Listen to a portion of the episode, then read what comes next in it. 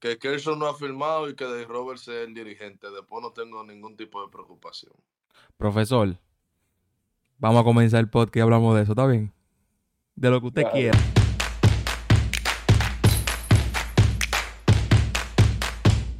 Señores, con, con un invitado de honor, eh, bienvenido a este nuevo episodio de Tannibal. El día de hoy, como pueden ver en su pantalla, tenemos a Elicer González, Elicer Caraballo, eh, distinguido de la comunicación de la nueva generación, el tigre que la aprende y la paga cuando él quiere. Él agarra, pone un tuit y tiene a lo más grande del, de, de, Cronista Dominicano hablando del tema que él ponga. Una vaina que en verdad es digno de estudio. Ahora me dijeron a mí en el estudio que, que tenía que, que, afrontar eso con, con, una mayor humildad y que nos vamos a ya contigo y no vamos a replicar lo que tú dices. Y yo no me puedo ignorar, tranquilo. sí mismo. Coño. Bueno, sí, así, así, mismo, en verdad. O sea, yo, a mí me da risa porque cada vez que, antes de comenzar con el tema fuerte, a mí me da risa porque cada vez que el ser pone un tweet, yo digo, bueno, hago refresh y ya va dos replies. Y hago refresh Loco, y hay yo... cinco replies. Y después yo le doy refresh y van los replies subiendo. Y los likes y los redes. Y yo, bueno. y así se desarrolla ese tweet. Eh, o sea, de verdad, le, increíble. Le, le, prende el mambo en Twitter. Increíble, o sea, increíble, de, de verdad que sí. Gloria. Eh, Dios sea la gloria y eh, que los colegas eh, ven algo, porque yo entiendo que si no, no vieran algo, no, no, no lo replicaran. Yo pienso que es una muestra de respeto, a pesar de que la mayoría de veces son para diferir, pero creo que es una muestra de respeto, porque yo no le, yo no le, no me le monto un tema a todo el mundo. Entonces pienso igual, si lo hacen conmigo es porque me están dando un, un gran respeto. Totalmente. Es una buena manera de verlo, 100%. Totalmente. Eh, Eliezer, ¿cómo tú estás antes que nada? Bueno, si no me estuviera bebiendo este, este café,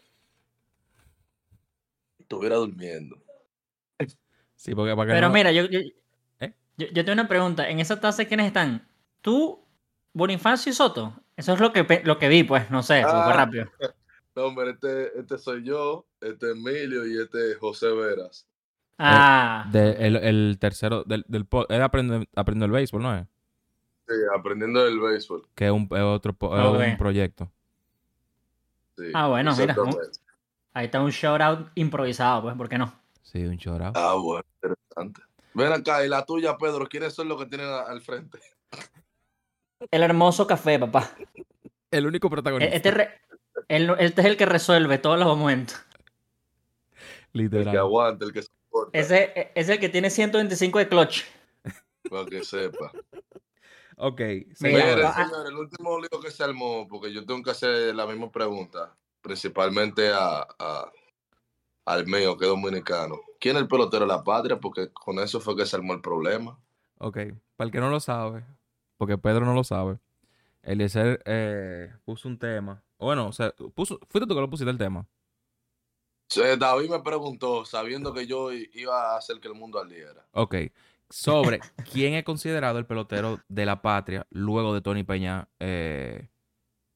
Bueno, Tony Peña, yo iba a decir Tony Peña padre, pero el hijo se llama TJ Peña. O sea, como que. Ok. Luego, Tony Peña, muchos dicen que Robinson Cano se, podría considerarse el nuevo pelotero. Otros dicen que, que no, que no puede por el tema aquel que pasó los sucesos. Eh, otros dicen que después de Tony Peña estaba Miguel Tejada, ¿verdad? Sí. Yo considero que Tony Peña es el único. Porque todavía ah, bueno, sigue representando el nombre de... ¿Cómo? Yo también pienso lo mismo, pues ya, fin de la conversación. Bueno, se quedó ahí. es que no puede, es que hasta que no, es que eh, to, no hay, todavía no, para mí, Tony Peña no ha parado. Entonces tú no puedes poner a otro por encima de alguien que todavía sigue demostrando que sigue aportando a la, a la dominicanidad. No, y con lo que yo hablaba también en, en el programa de radio, eh, lamentablemente yo creo que es penoso porque en el caso de Miguel y, y, y, de Robinson son tremendos tipos con la prensa. Yo nunca pudiera, pudiera decir lo contrario. Y, y creo que también eso es recíproco con los fanáticos son bien afables con los fanáticos, pero no hay manera de tú desligar eh, sus acciones de, de, su talento. Y amén de que tengan disponibilidad con, la, con todo lo que ha sido nuestra liga, Serie del Caribe, Clásico Mundial. Tú no puedes ligar eso. Yo decía en el programa, yo no puedo, mi jugador favorito de todos los tiempos, Manny Ramírez. Yo no tengo cómo decirle a mi hijo que yo quisiera que le bate como Manny Ramírez y desligar a Manny Ramírez de, de, de, lo que pasó en su carrera. Yo no tengo manera de hacer eso y que, porque mi hijo lo va a indagar algún día, va a saber. Y cuando hablamos del Salón de la Fama, que es otro punto que yo mencionaba, es, es, un poquito peligroso cuesta arriba, porque tú estás inmortalizando a alguien como un ejemplo para siempre. Quiera uno no lo quiera, cuando tú dices eh, Vladimir Guerrero, Salón de la Fama, tú estás hablando de un tipo que, que está como en el top del top y que es el ejemplo, lo que mañana vienen, él, él, es la vara, tú tienes que ser como Vladimir Guerrero que ya tiene el Hall of Famer. Entonces, eh, ya ahí a denominarte como pelotero de la patria, cuando tú me hablas de patria, para mí eso importa demasiado, porque tú me estás hablando de, de la dominicanidad, tú me estás hablando de mi país y, y yo siempre he pensado que no lo digo por, porque estos tipos no mataron a nadie, ni robaron, ni nada de no. eso, pero lamentablemente su, su carrera y, y, en el caso de Miguel, situaciones también fuera de, de, del béisbol, que están ahí y es verdad, somos seres, somos seres humanos de fallo, pero no, vamos a, tra a tratar de, de, de, abrazar lo, los mejores ejemplos. Y Tony Peña nunca ha tenido un escándalo, ni, ni como profesional, ni como persona. Y, y, representó, venía de jugar 140 juegos en Grandes Ligas, guante de oro, All-Star, y se metía en 50, 60 partidos de la Liga Dominicana, se iba a la Serie del Caribe, si mal no recuerdo también eh, jugó pelota amateur en representaciones dominicanas, ha sido dirigente en distintos niveles también, fue dirigente en Panamericano, fue dirigente en el Clásico Mundial, o sea, para mí sí, ese sí me representa, yo no estoy diciendo que, que los otros tienen que el diablo abrir un hoyo y llevárselo, pero hay más ejemplos, hay más ejemplos, sí. y, y yo me quedo, siempre me voy a quedar con eso, es lo mismo. Eh, cuando vienen a veces la, a, con el tema de la música, y no voy a mencionar nombres de artistas, pero a veces como que quieren imponerte, fulano te representa, fulano te representa. La representación es subjetiva, en todo el sentido de la palabra. Tú te identificas con lo que te da tu gana. Claro. Ahora, yo, yo pienso, yo pienso que, que una causa país, siempre tenemos que nosotros abrazar a, a, a, a, la, a los mejores representantes. Por lo que te digo, al final, eh, cuando tú hablas de eso, aunque tú no quieras, tú incluyes a los niños y olvidémonos de si mejoran o no el rendimiento, por ejemplo, la sustancia, en el caso de Manny, de Cano, de muchos otros, olvidémonos de esa parte allí.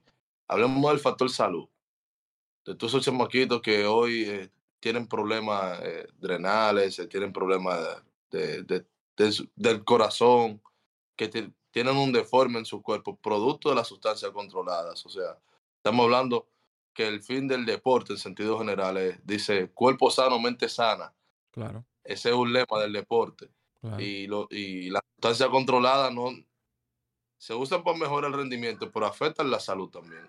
Y por eso nosotros vemos como muchos deportistas eh, mueren jóvenes con problemas en sus órganos vitales, porque eso afecta directamente los órganos vitales. Entonces, eh, vamos, a, vamos a hablarlo de ese punto también, porque mañana yo voy a tener un hijo, ustedes van a tener su, su, sus hijos si ya no lo tienen, y lo menos que tú quisieras es que, que eso. te, te mete una vaina que, que, que, joda con tu salud y, y conchale, Dios no lo quiera, con, con 40 años sea un viejo en vida, porque lamentablemente lo estamos viendo muy bonito, dando muchos palos, eh, metiendo muchos goles, pero eso es degenerativo y por eso vuelvo y repito, por eso muchos eh, son, son viejos jóvenes, que si un Parkinson, que, que si una tembladera o que tiene problemas de, en el hígado, en los riñones, porque se someten a un régimen de... Eso es una cosa que yo no quiero hablar de eso hoy porque yo no soy doctor, pero no, yo nada más no estoy hablando del rendimiento, yo estoy hablando de todas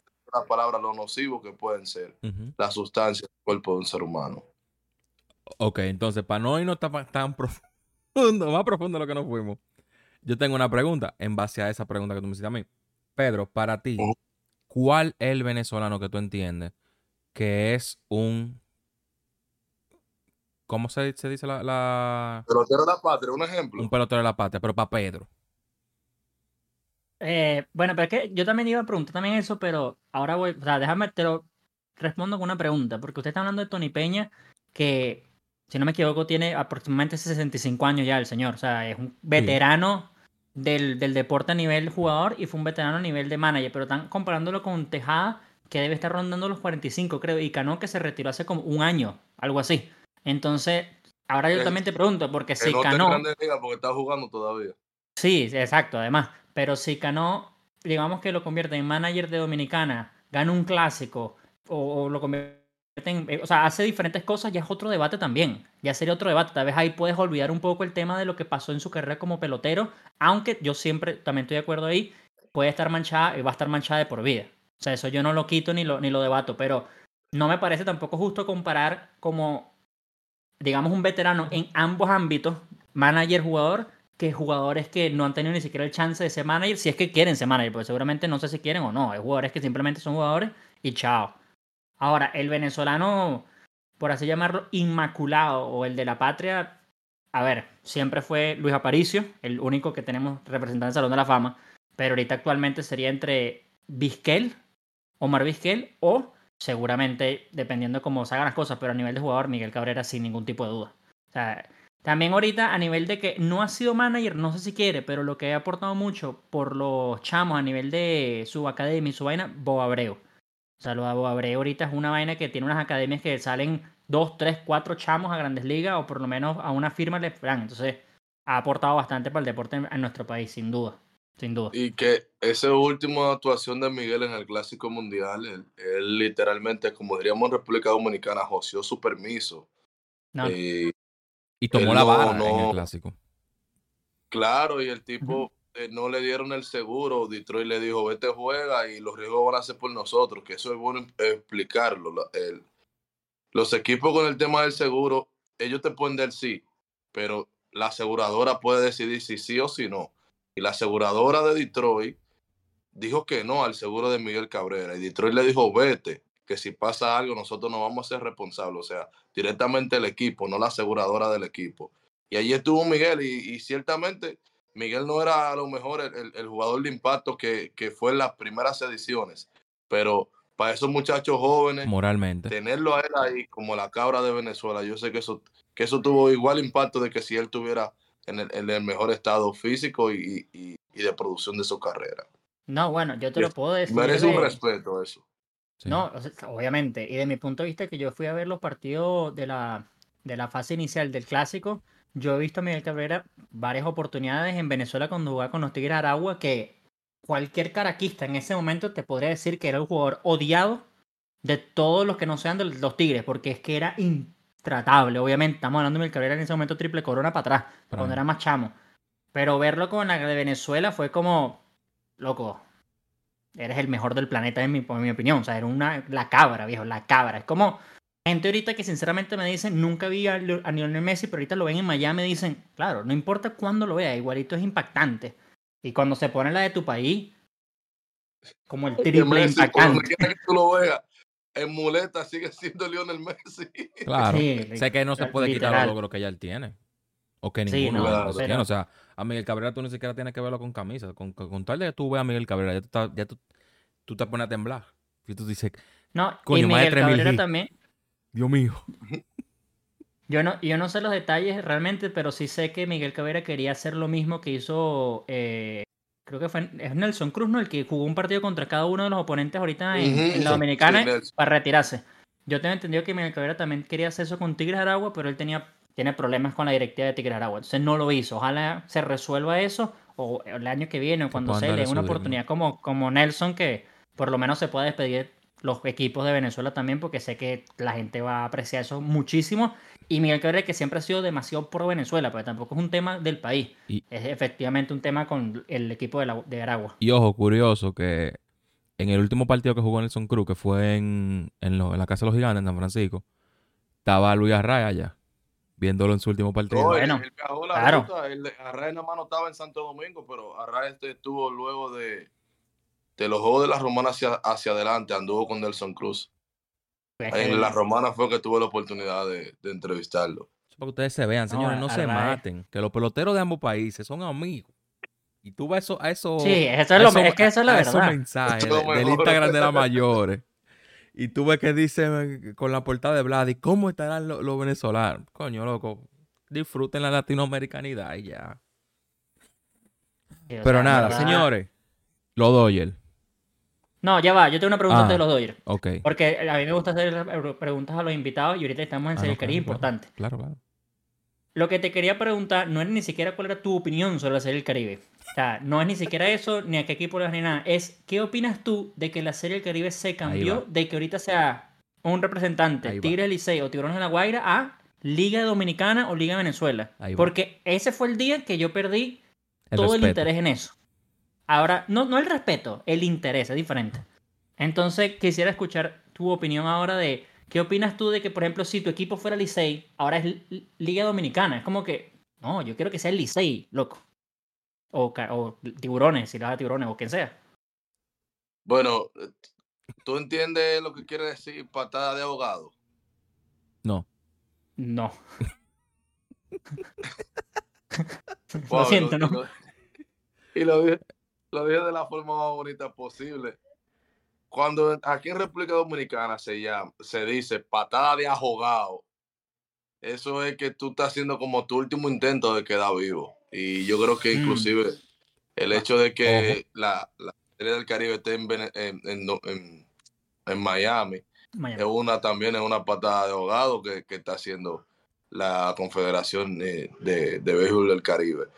Eh, han buscado todas las maneras posibles luego del clásico de que este evento tenga algún tipo de despierte interés y entusiasmo. Y yo creo que eso fue como esa parte ha sido como un revés, porque luego de que ellos pasaron en la Serie del Caribe hace pocos años en México, ¿cuál fue? Porque tuvieron como cuatro ediciones, básicamente una detrás de otra en México, pero creo que fue cuando fueron al estadio de, los Tomateros, que cogió como un aire.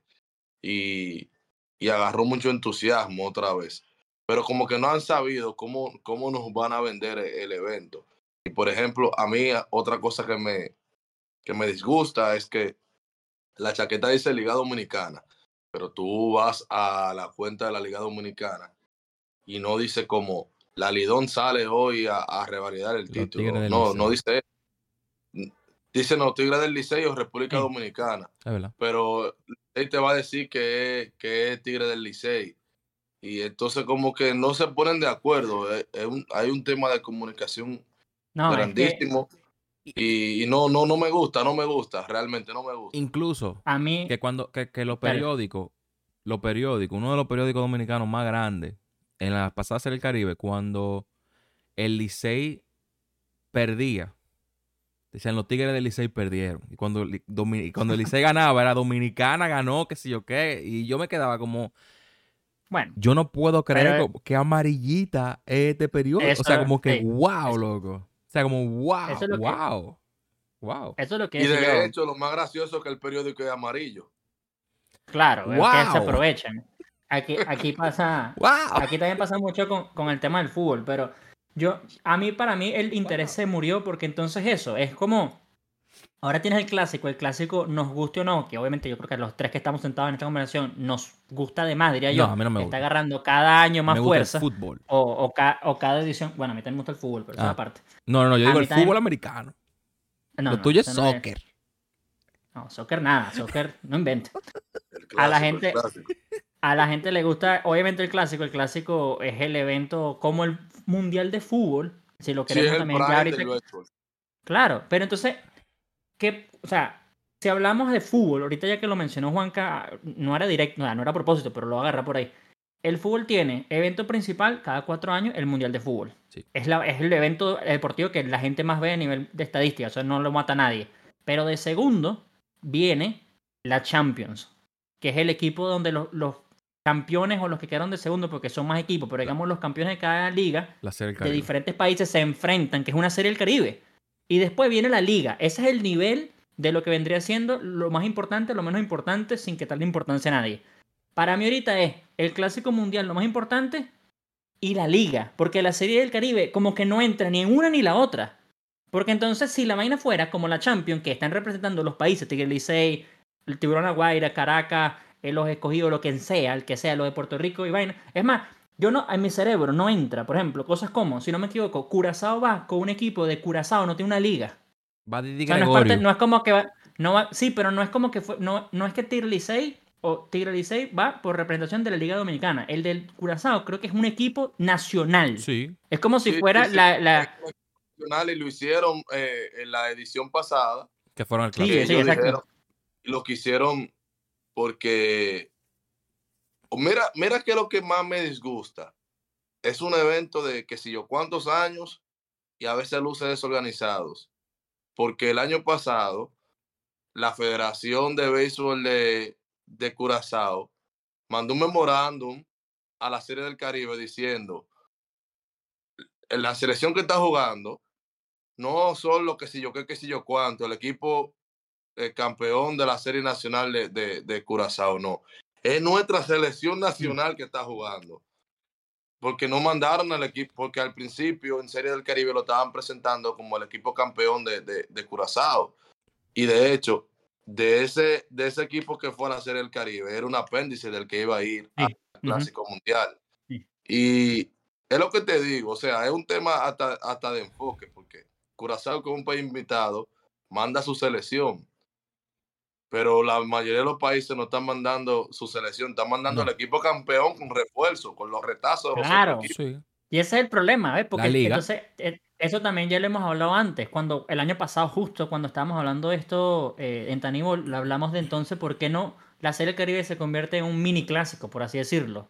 Digamos que no puedes, no puedes invitar al 100% de del equipo dominicano venezolano por, digamos, temas de seguro, temas de control, temas de lo que sea, pero que vaya un 60 65%. O sea, digamos, ni siquiera te lo estoy vendiendo un 80 o 90, un 65% de lo que fueron al clásico que vayan a entonces a representar a Venezuela. Pero es que ahí es donde yo digo, ya ahora entramos en lo abstracto, porque entonces ahora que antes de ganar una liga de Dominicano Venezuela era representar tú en la Serie del Caribe. Ahora la Serie del Caribe es que, señores, no sé, por eso es que yo le perdí el interés, porque es que ahorita para mí no tiene ningún sentido la vaina. Yo estoy ahorita No, con- como... ese, trofeo, eh, Licey lo trae y lo lleva a su oficina, no, no Ajá, reposa, sí. no, Mm. no duerme de lado del trofeo del Clásico Mundial. Algo que se pudiera hacer, en verdad. Ahora, que- el trofeo del Clásico Mundial sí está al lado de, de- de la medalla de los Juegos Olímpicos, o sea que Sí. Ah, es una bueno, vaina. eh, es Sí, no sé, bueno. no representa lo mismo, lamentablemente. no. No, no, no, no. No, no. Para mí no. Eh, O sea, es que eso es lo que digo. O sea, Pedro, ¿vas a ver la serie del Caribe? Hoy lo voy a ver porque es Venezuela Dominicana. Hoy no lo va a ver Pero, porque es ajá. tarde. Bueno, seguramente voy a estar durmiendo, pero es el único partido que trataría de ver. Pero es que de verdad eh, no es mi equipo representando. O sea, si fuera Leones, yo lo he dicho mil veces, yo no me escondo aquí. Si los Leones del Caracas hubiesen sido campeones, yo seguramente hubiese intentado de ir a Miami a ver a mi Leones del Caracas. Pero no a ver a la Liga Venezolana. No, no, no. No, no. Yo sí, y voy con mi uniforme de Caracas y ¿a quién le vas tú? A Caracas. No, no, pero no, no, no, Caracas. Y así de Y una. yo de creo que yo creo que una oportunidad también de, de, ¿cómo te digo? De promocionar lo nuestro, porque tú sabes lo bonito que se viera que, que estén jugando cada uno con, con el uniforme de, con su uniforme original. Uni- y que Sí, porque es una unificación de liga. Claro. O sea, como que Tigre del Licey es un club versus, por ejemplo, La Guaira con su uniforme de La Guaira, ¿no? Es lo que tú dices. La única Exacto, forma que tú vas a poder ver de que eh, tiburones y, y- y- y- y tigres enfrentándose es, es una serie del Caribe. Tiene más, Claro. tiene más sentido. Entonces, mira, eh, el Licey se está jugando algo, por ejemplo, muy replicado por sus fanáticos, que se autodenominan el mejor equipo del Caribe, ¿verdad? Entonces, qué sé yo, ¿quién sería el mejor equipo para. Venezuela en el Caribe? Los Leones, qué sé yo. Los Leones, los más campeones son los Leones, sí. Entonces, imagínate eso, un enfrentamiento León y Tigres. Claro, Te claro, es que eso- te estamos hablando de un choque de titanes del Caribe, literalmente. no, y el año pasado pasó. La Sí. Serie Caribe el año pasado fue Leones. Liga venezolana y Liga Dominicana. Y que Claro, el que es juego lo que de- dije, Y no- que el juego de Leones Era horrible. y Tigres fue un juegazo. O sea, los dos fueron dos juegazos. Dos. Uno lo gana Leones y, en la otro- final la gana el Tigre. Y fue o sea, bueno eh, y- juego. pero es lo que digo. Pues, eh, o sea, sí, pero mata la vaina para mí de que Liga de Venezuela o de Dominicana. No, no, no. Es Leones, el Caracas, Tigre y Licey. O sea, es que Claro. Y si, y ahora si sí podemos hablar de los O sea, que tú crees que se pudiera cambiar el formato y que sea, por ejemplo, una edición especial de jersey de cada equipo. O sea, como que si va a los Tigres, Mira, que como, como- como- y, y ya, y, ace- y aceptar que son una Champions. Y no estaría mal. Para mí le devuelve el entusiasmo. Bueno, ojo, no sé si tú sabías, LC, pero aquí nos hicimos eco de ese torneo de las Champions del Caribe, de la Baseball Champions League. No sé si tú sabías de ese torneo. Lo sabía, ¿no? Que lo están dirigiendo Estados Unidos, eso Pedro lo sabe, Estados Unidos, Colombia, México y creo que Panamá. No sé el otro, Creo, sí. en cuarto. Creo que es Panamá. Y básicamente la otra liga de México es la liga de verano, de verano se diría, de, de Estados Unidos. Sí, la que es como la más fuerte, la que va paralela con Estados Unidos. Bueno, exacto, como las ligas B de cada país. Y el primero lo ganó en Estados Unidos, fue en México Ay, que se celebró. esa- la Liga Asco, alguna vaina así. ¿Cómo? Arco. La Liga Arco es la que juega verano en, en México, yo creo. Creo que es Eh. esa, porque la de invierno creo que es Liga del Pacífico, si no me equivoco. Exactamente. Es la que. Lo que, Voy es- a confirmarlo ahora mismo. eh, lo, que, lo que pasó, lo que sucedió, sí fue como una especie de champion, pero también está todo mal. Bueno, creo que va. Es como subpartícipe también de la gente del clásico, si no me equivoco. Son la gente del Clásico Mundial que la, que la organizaron. Sí. Pero, o sea, lo que creo que era. Es más, creo que fue, si no me equivoco. Ahí sí puede ser me equivoco. Pero no fue también en el All-Star Break. O, estoy, o eso fue después. No, fue después. El Champions League fue en octubre. Fue, ah, bueno. Pero Septiembre, bueno, el- septiembre. Un, un disparate, pues entonces fue como el equipo campeón de Liga de México, pero el que representaba en- a Estados Unidos era un equipo de una liga paralela. Sí. Dani la Liga Arco es en invierno.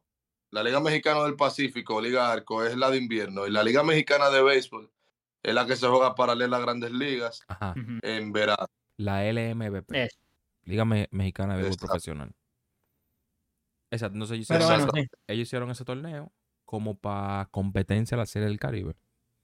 Que, pero en la Champions League. Ahí sí son formato champion.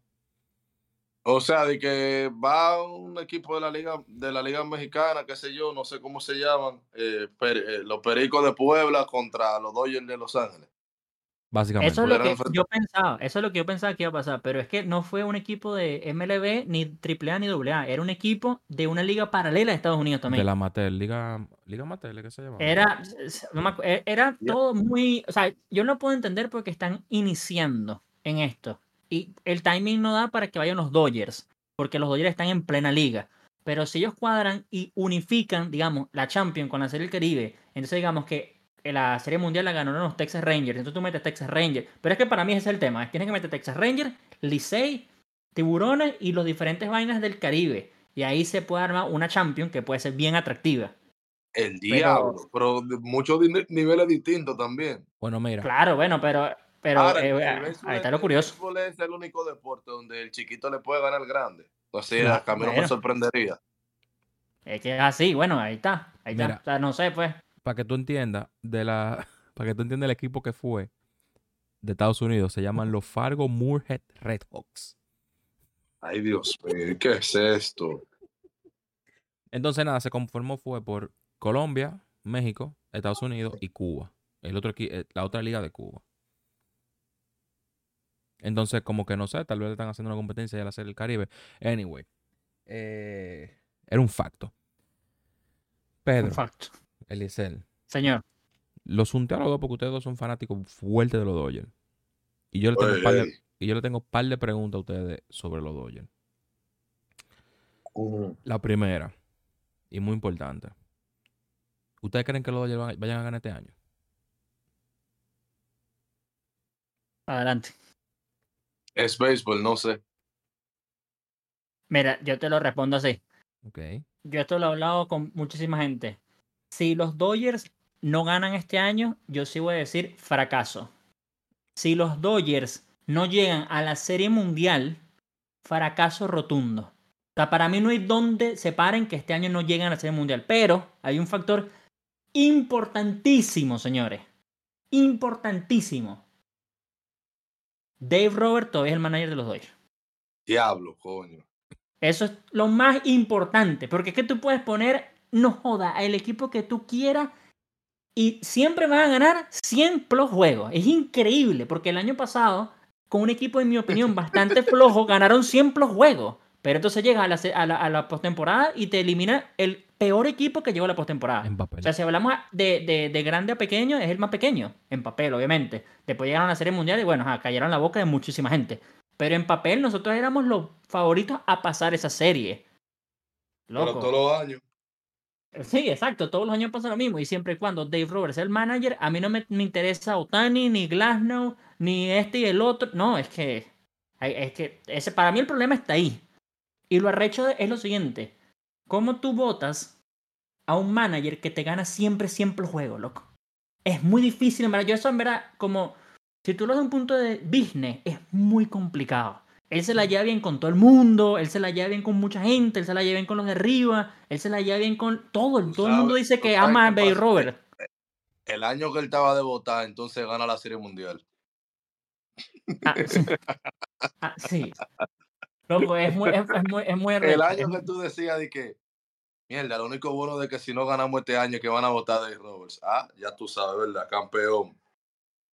Sí, no, es, es muy, es muy, hay vainas que son demasiado fuera de, del contexto normal, porque claro, los fanáticos como tal, la mayoría siempre le tiran hate a Dave Robert, pero después tú ves y con un equipo que no tiene los, los, en papel las vainas, siempre los juegos. Entonces, ¿de qué te estás quejando en verdad? Y si tú eres el presidente o el dueño, tú dices, loco, yo estoy ganando, el estadio está full, sabemos Otani va a estar recontra más full. Es que es increíble, es increíble realmente cómo cómo cambia totalmente eh, Dave, Roberts regular al, al, playoff, porque en verdad merece un crédito, por ejemplo, lo que hizo el año pasado con un equipo totalmente mutilado.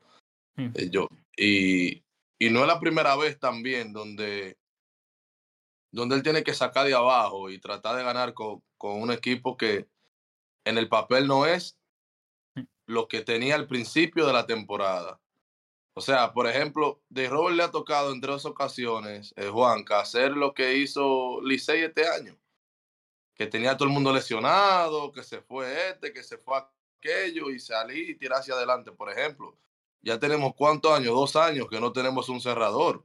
Y, el equipo como quiera gana ciento y pico partidos y nadie puede soñar con ganarse el oeste de la Liga Nacional, pero caramba, de que llega la, la postemporada, el tipo, tú dices, conchale, si este era tu plan, que eso lo, yo pienso que eso es lo que, lo que molesta. Por ejemplo, en la final ahora de la Lidón, nosotros le criticamos a Fernando Tatis de que era como muy incoherente, porque abandonaba su plan y en situación, podía tener el mismo escenario tres veces y te tomaba tres situaciones y te tomaba tres decisiones distintas. Totalmente diferente. Entonces, con The Robert pasa igual. Tú te ves el año entero, en el caso mío, que, que no duermo y me gusta.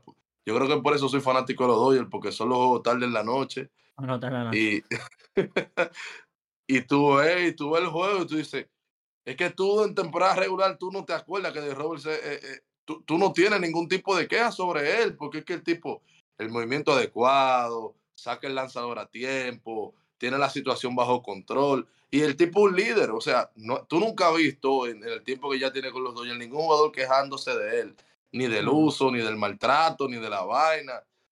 Pero caramba, solamente hace llegar ya eh, eh, octubre, llegó eh, el, el, el, playoff y cambia totalmente. O sea, si, si Pedro entraba en la séptima entrada, ya él se olvida de Pedro y, y lo mete a él octava, lo mete de relevo largo y tú, tú no te explicas en las situaciones. Por ejemplo, un año que yo no entendí, ni lo voy a entender ahora, cómo él se casó en el playoff con Joe Blanton hasta que le dieron palo a Joe Blanton. Y yo como, pero carajo, cuando Joe Blanton tenía ese, ese rol de preponderación en el equipo que tú se lo das ahora.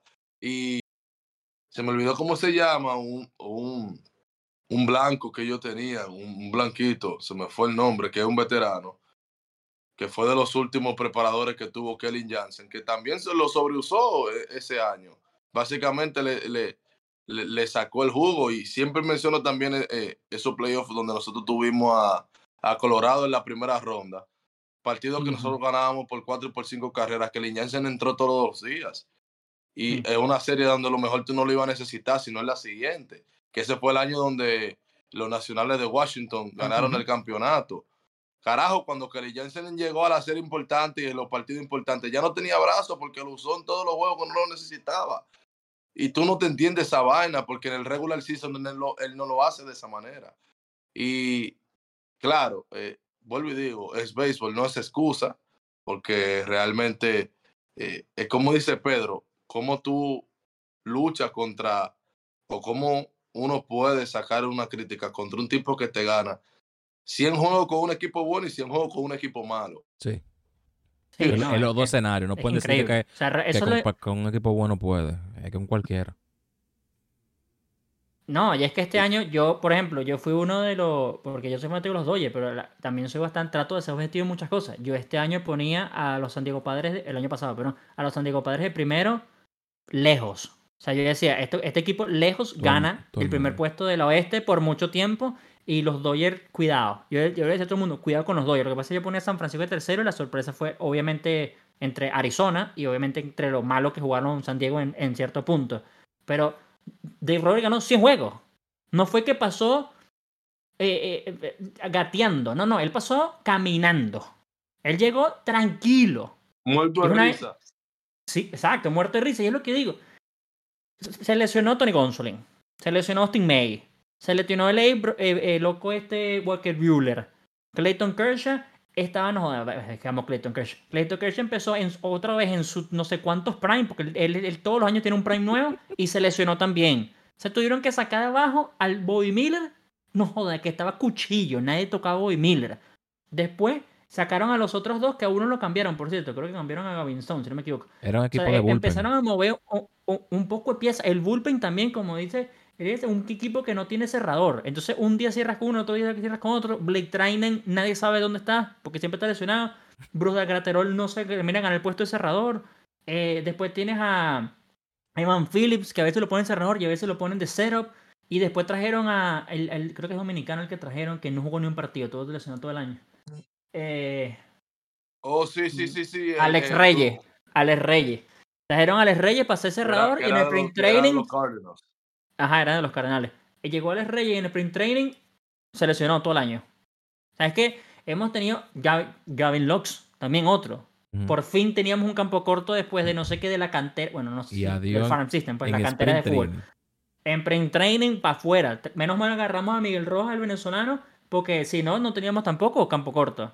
Y por más de que sea ofensivamente bastante flojito el compatriota defensivamente es un guante de, oro siempre, el, el pana y el rojo. Entonces, nacía por lo menos el trabajo ahí, pero después teníamos, tú ves al resto del equipo, por más de que Bellinger no estaba en los últimos años, digamos, en su mejor momento ofensivo, sin duda mejor que David Peralta, sin duda mejor que Jason Hayward. James Outman, que es otro novato, también la descoció muchísimo tiempo. Sacan a Turner, que para mí es pilar del equipo, y, no tenemos tercera base. Tuvieron que poner Monsi para tercera base que también, es que todo es lo que digo, o sea, el año pasado fue una vaina que decía, cuidado si no llegamos a los playoffs, segundo lugar de vaina. Y va a estar de Robert 100 juegos, resolviendo, tú aquí, tú allá, vaina para acá, seleccionó este, no importa, tenemos este, este para acá, traemos este. Y fue una temporada donde sinceramente no hubo ni movimientos ni compras. Ahora, es lo que digo, empieza esta temporada, o no ha empezado, pues, el, previo de esta temporada, traes a Otani, traes a Glasnow, traes a este, lo, lo otro. Yamamoto. Es lo que dice Yamamoto, porque siempre se me olvida Yamamoto, pero este otro, Yamamoto, Te Oscar también, que hay que meter en la conversación. Es lo que digo, sí, por lo menos. Es que yo no sé, ahora yo, digo, si llegamos a la serie mundial y ganamos o no, yo ni siquiera sé si quejarme de Dave Roberts o no, porque yo digo, ahora tienes el equipo, el año pasado no tenías y este sí lo tienes, entonces de verdad es culpa del manager, porque es lo que siempre digo con la gente de los Dodgers, de los Yankees también cuando se empiezan a quejar del, del manager. Loco, no es culpa del manager que la descosa toda la temporada George llega en los playoffs y se vaya 20-0. Como se fue Mookie y Freeman. Coño, estamos hablando del segundo que estaba en conversación, en conversación de MVP, el tercero este año, perdón, el pasado. Mookie y Freeman. No joda, llegaron a los playoffs y se fue Freeman de 21 y el otro de 20-0. Y lo mismo ya eso te por culpa de Roberts. Kershaw es un pitcher que tú no le ves lo que, que, le iban a hacer lo que le hicieron con Arizona. Y, o sea. Bueno, Kershaw es diferente, porque Kershaw es mi pitcher favorito de prácticamente todos los tiempos, pero es que de verdad en la, en las en las playoffs.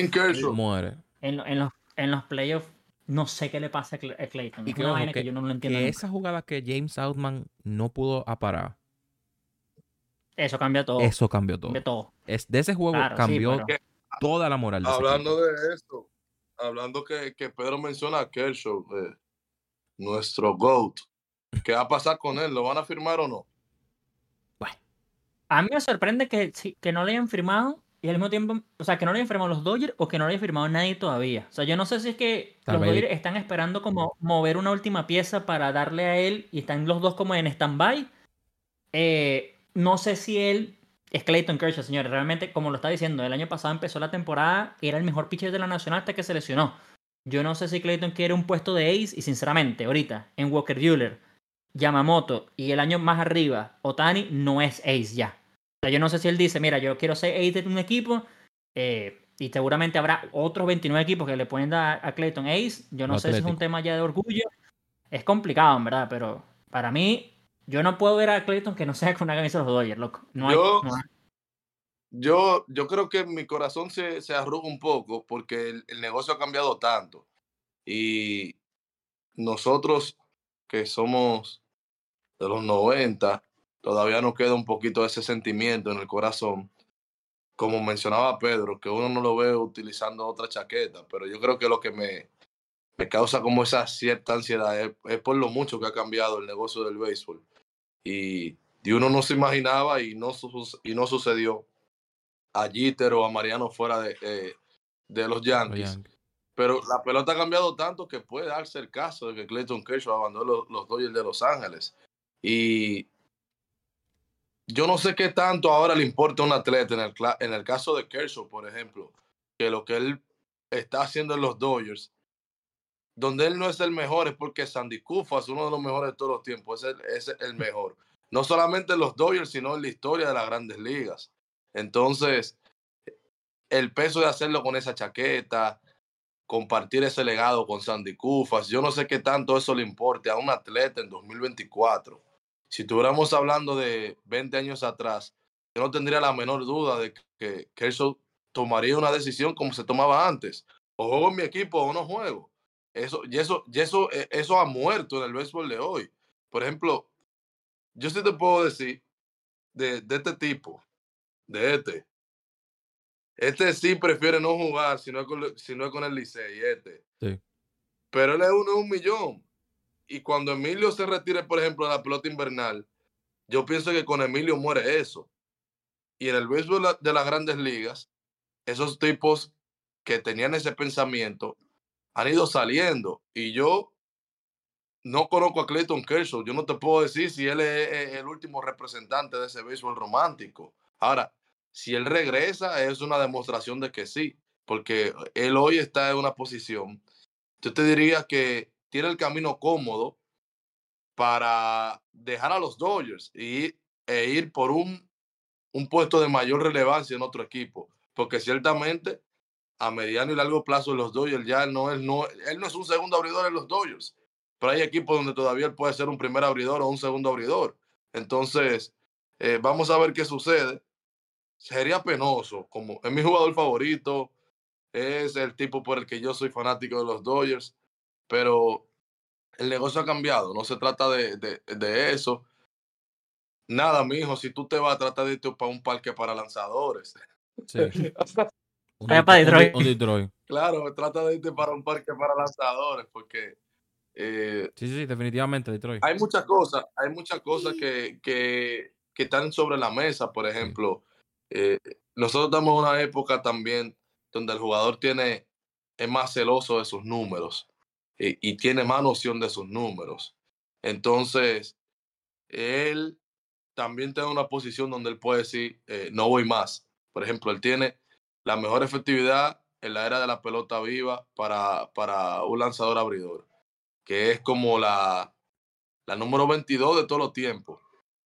y para los tipos que han tirado su cantidad de innings, eh, se vuelve más reducido y se pone, básicamente, el único que tiene mejor efectividad que él en ese, en, ese tramo es Mariano y no es, y no es abridor. Entonces, eso son cosas también que él puede pensar y decir, bueno, eh, si me arriesgo más, puede estropear esta hazaña, que independientemente de que nosotros conocemos el WIT y el FIT, que posiblemente hablen mejor del dominio que una efectividad. Oye, tú te vas a morir y el batting average, que no me gusta, va a seguir siendo el batting average y la efectividad va a seguir siendo la efectividad. Y, y, y nadie le va a sacar eso del top of mind a nadie de la cabeza, porque el béisbol va a seguir. La pata principal siempre es la triple corona, va a ser el promedio de bateo y en el del picheo va a ser la efectividad. O sea, tú no vas a sacar a la gente de ahí por más que tú quieras, por más sabermétrico que yo sea, la gente no se va a olvidar de esa estadística tan tradicional. Y ese tipo la domina como ningún otro.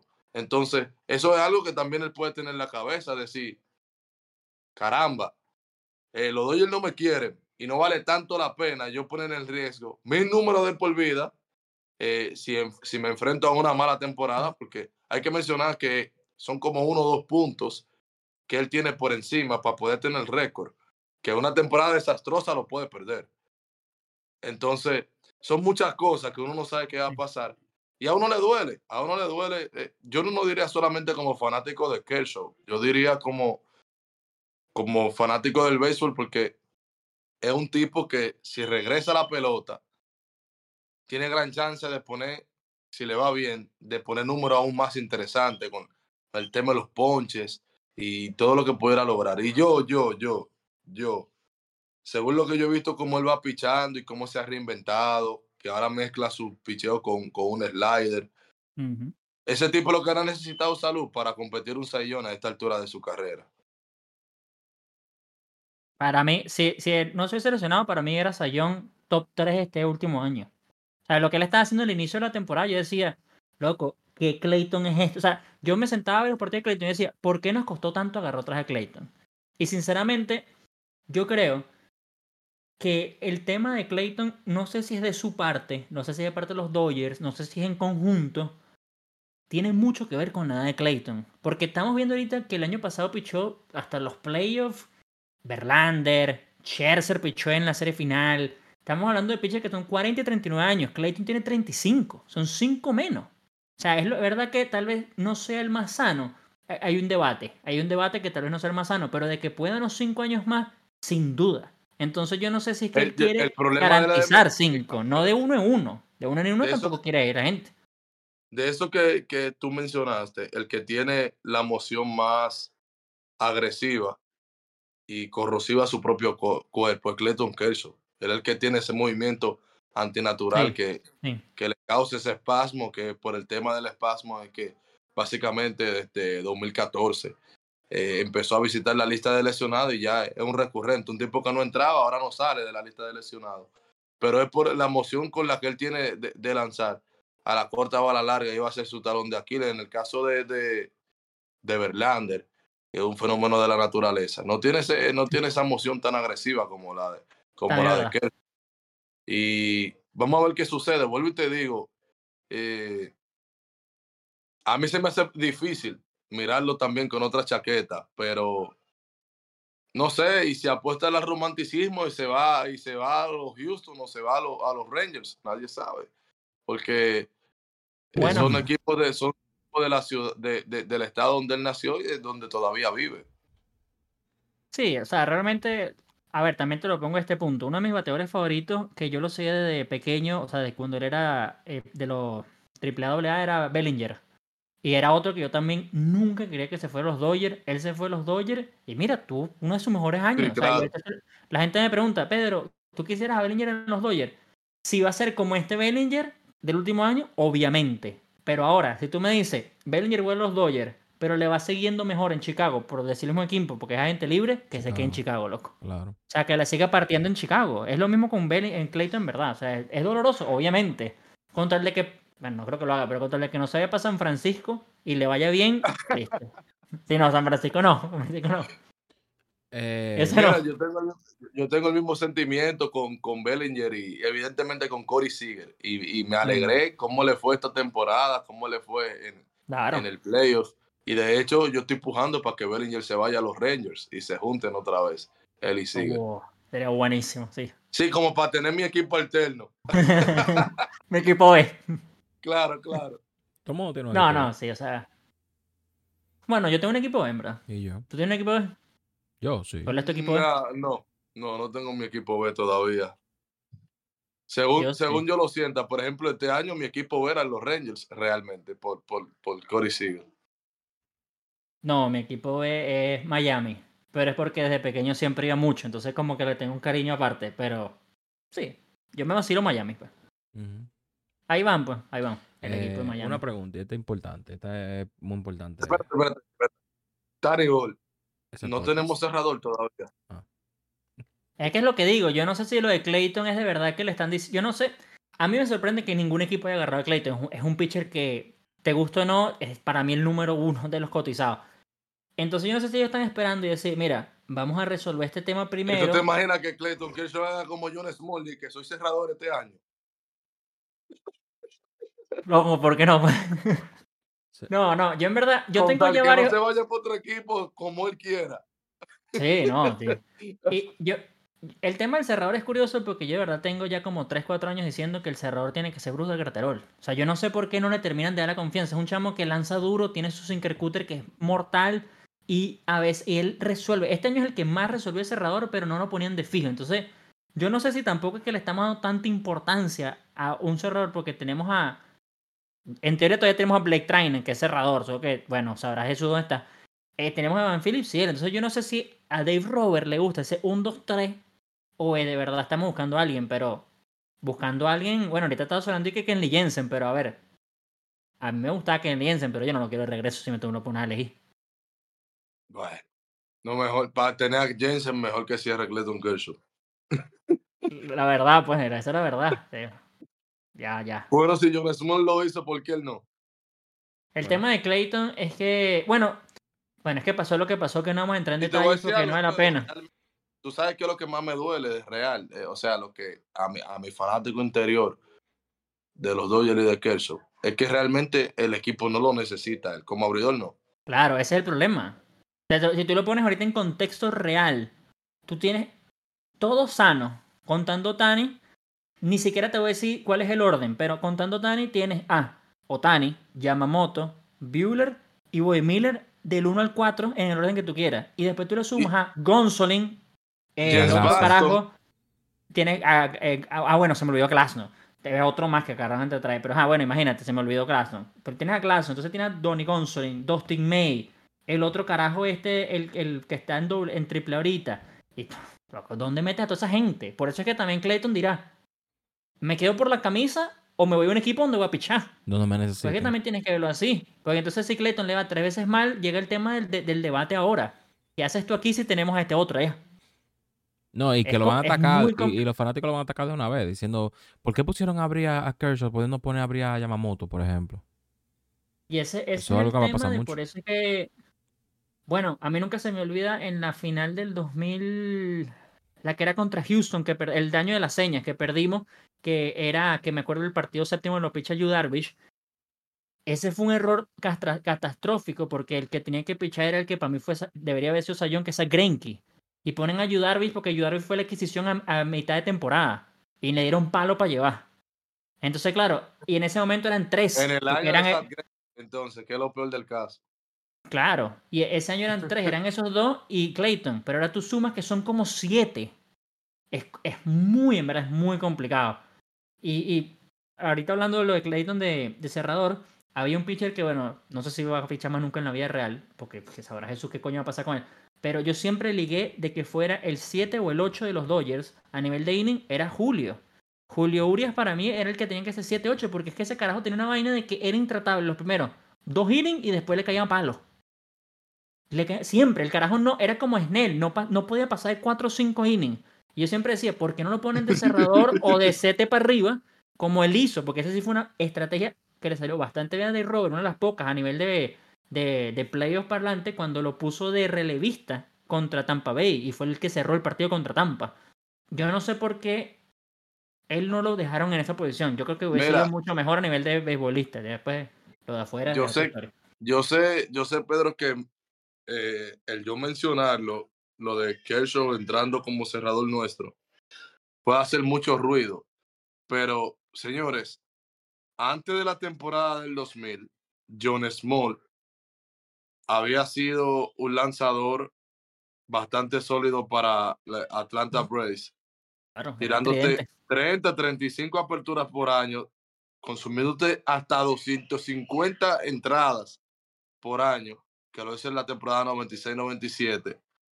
Luego se lesiona, regresa en 2001 en un puesto de cerrador. Te salvó primero eh, como preparador 10 juegos, luego tiró 55 partidos y te salvó 55 juegos, luego 45 juegos, luego 44 juegos. Y en la temporada 2005, como veterano ya de 38 años, regresa a la rotación y te tira 229 entradas, 232 entradas, 205 entradas, con efectividad de 306, 349, 311. O sea, yo no te estoy diciendo una locura, yo te estoy diciendo algo. Yo te estoy diciendo algo que un tipo vino de ser un, un, un top de una rotación a convertirse en cerrador y de cerrador vuelve, vuelve a la rotación. Y y es un ejemplo que ya tenemos de, un miembro del Salón de la Fama que lo hizo en su momento, básicamente en la misma situación. Para quedarse con Atlanta lo hizo. Porque él podía ir a otro equipo ah, y decir, no, espérate, yo lo que soy abridor y, y me voy. Eh, orgullo para la M lo hago, yo me voy. No, se quedó ahí y, y, básicamente eh, luchó su oportunidad hasta que se, se, le abrió otra vez la vacante en la rotación. Finalmente luego cambió de equipo a Boston y, a San Luis para prolongar su carrera. Pero en los años productivos de su carrera, él, aceptó sacrificarse y, y, convertirse en cerrador, porque hay que mencionar que eso era una super rotación que tuvo el profesor Mados y, y a, muchos, eh, Tom Glavine. Tom el tipo, nadie sabe, o sea, es algo que pudiera suceder son tipos de competidores distintos. A mí me da la espina, no, lo conozco, pero a mí me da la espina de que de que Kershaw tiene el orgullo del abridor. Yo también creo, o sea, yo también creo eso. Y eh, volvemos al otro tema de para mí la edad. O sea, yo creo que él todavía está en una edad de que puede hacer lujo de él decidir que quiere ser abridor. Si tú me dices que el año próximo o este año iniciando ponen a Verlander o Scherzer de uno de esos puestos, yo diría que ya la edad, pues, la edad tal vez no le dé para ser un abridor. Pero sí tiene brazos suficientes para lanzarte uno o dos innings. Pero es que, loco, para mí Clayton con 35 todavía, todavía aguanta. Todavía aguanta. lo único que yo no quiero de Clayton, que es lo que tú me estás diciendo, ni siquiera a nivel de números, que es lo más importante, es lo que le, lo que le pasó, por ejemplo, a Félix Hernández, que no supo decir basta y por tema de lesión y por tema de vaina, sus últimos 3-4 años fueron abismales, loco. O sea, él estaba. No, de Venezuela le dieron unos palos fue en Venezuela. Sí, sí, muy, muy, muy, muy feo. Y para mí, eso me lo preguntaron hace como dos semanas cuando salieron los que van a entrar a la próxima Bazón de la Fama. Me preguntaron si Félix Hernández iba a entrar. Yo dije, mira, eh, el otro que está es Sisi Sabate. Yo creo que sí puede entrar tres, en la, o sea, en la, en la boleta 4 o 5 y Félix pudiese entrar en la octava o séptima. Pero para mí sí, pero eso lo va a perjudicar muchísimo mi opinión a nivel de la entrada, o sea, sin duda, obviamente. Lo que pasa es que él estaba buscando su, asegurar su pase con los 3.000 milillos, él, él, lo aseguraba, él lo aseguraba realmente. Eh, perdón, con los 3.000 ponches. el problema es que, que realmente esa, esa parte final de su carrera. Y yo pienso también que el, el cambio de aires le llegó tarde, porque si él hubiese salido un poquito más temprano de, de Seattle, por, posiblemente hubiese podido salir hacia adelante, porque yo creo que nada más no fue la, yo creo solamente que no fueron las lesiones, sino que en el momento donde él empezó a descender, ya también venía, si se quiere, el malestar de que el equipo no, no competía, eh, que le había dejado sus mejores años básicamente a cambio de nada. Y llegó todo en, un muy mal momento para él, porque si la salida del Seattle se produce dos años más temprano, yo creo que él hubiese enderezado su paso y no le hubiese ido tan mal como le fue en el tramo final de su carrera. Que yo no sería tan optimista de que él vaya a entrar al Salón de la Fama. Para mí primero tiene que entrar Johan Santana. Que... Bueno, pero Santana, sí, o sea, para mí también, pero es que Santana ya no está, pues. Lastimosamente Santana no está. Santana no estar. Ya su tiempo pasó. Entonces, claro, ya no está en la boleta, entonces no creo que vaya, que Félix vaya a tener, eh, vaya a estar. No creo realmente, porque es que cuando el Salón de la Fama no lo miran así, obviamente. No, no miran de que son venezolanos y este es mejor que el otro. Pero independientemente de que sean venezolanos los, dos, Johan Santana fue un lanzador más dominante y no duró mucho en la boleta no. tampoco. Yo, eso no me voy a cansar de decirlo. Si no fuera por las lesiones, yo creo que Johan Santana se hubiese convertido. No, si no quieres el mejor zurdo en la historia del MLB, en, para mí el top 5 de mejores zurdos en la historia del MLB. O sea, lo que estaba haciendo Johan Santana era ridículo. Johan fue Kershaw primero que Kershaw. Sí, ajá, literal. El tipo, yo, a mí, yo siempre hago esta anécdota. Cuando Johan Santana tenía dos Saiyón y como tres títulos de efectividad, ninguno en Grande Liga lo tenía. Fue después Tim Lichington ganó el back-to-back de, los Saiyón, pero cuando, cuando Johan tenía dos, ninguno, ninguno. Verlander no había ganado el primero suyo. Eh, eh, Grenky ganó, pero solo tiene uno. Eh, Scherzer no había ganado el primero suyo, Kershaw no había ganado el primero suyo. O sea, cuando ese tipo estaba aglutinando lo que estaba haciendo, con dominio, no había otro tipo igual que él en Grandes Ligas, ninguno. O sea, ya Pedro había salido. Eh, todo el mundo sabe que lo de que Barricito no fue el gran eh, pitcher de control como lució en su año de Saiyón. lo mismo, o sea, tú lo tiras que debió haber tenido tres, porque el premio que ganó Bartolo Colón de mi país, Bartolo Colón, eso era de Johan Santana, eso era de Johan Santana, o sea, eh, vamos, vamos, vamos a estar claros. Y, y menciona a Bartolo Colón porque Colón ganó simultáneo o, paralelo a, cuando Johan estaba jugando, ganó un sellón. Pero no se parecen, son dos lanzadores totalmente distintos. Y, a, ese, a ese punto de, de tan encima de su competidor estaba Johan Santana, pero llegó a, la sal de los Mets de Nueva York, que yo creo que ha sido una sal para todo el que ha pisado ese equipo. No sé por qué, eso es increíble. Hay dos equipos que traer a agentes libres es como para que el diablo se lo lleve, que es San Diego y los Mets. No entiendo esa vaina. Los tipos que hacen grandes carreras en San Diego o grandes carreras en los Mets son nativos de ahí. Pero el free agent que llega a San, eh, a San Diego a los Mets ya Olvídate de él, no sirve. Hablando de San Diego, ¿tú crees que San Diego le vaya a ir bien este año? No. No. O sea, porque yo, yo, yo, o sea, para mí yo lo pongo de cuarto este año. En el, en el top. Pero ahorita, o sea, siempre. O sea, en el top de la, de la división. De su división. En el oeste, pues. En la división, en la división del oeste. Yo lo pongo de cuarto. Yo pensé que era top global y yo como que no, no, no, no, estás loco. No, no, global ni de vaina. No, no, yo lo pongo de... Es que para mí no tienen, no tienen ni pitcher. O sea, por eso es que es muy difícil que para mí logren algo. No tienen pitcher ni de bullpen. O sea, es un equipo que literalmente, para mí, que lo más importante es el picheo, se le, se le murió. O sea, el, el, picheo se les acabó. Pero también a veces digo, como eh, que la mentalidad es muy arrecha. Puede ser como Arizona de... Ok. Vamos a ver qué pasa. Como así, como, como ya, ya no tenemos presión. O sea, como ya no tienen presión, ahora yo digo, no, es que no, yo estoy seguro que me sorprendería más que me sorprendan, en verdad, que otra cosa. Pero es una vaina que digo, y ahorita que no tienen ninguna presión, pues que nadie lo va a poner, en mi opinión, por arriba del tercer puesto. No. Nadie en la división. Es una vaina que no, no tienen nadie, no tienen ningún tipo de nada. Ahorita está también sonando que Tatis parece que lo quieren cambiar, que ahí sí yo creo que se acabó todo lo que se daba. Pero es una vaina que digo, ¿y ahora? ¿Por qué no? Pues eh, mira, eh, ese equipo hizo, el año pasado hizo un bounce back que de hecho en, la, en 2022, en uno de, de mis podcasts, yo mencionaba que para 2023, aunque regresara Tatis, no contaran con San Diego. Y es que yo creo que hay algo que se subestima siempre en, en, en el béisbol. En el baloncesto no lo subestiman tanto, que son las distracciones.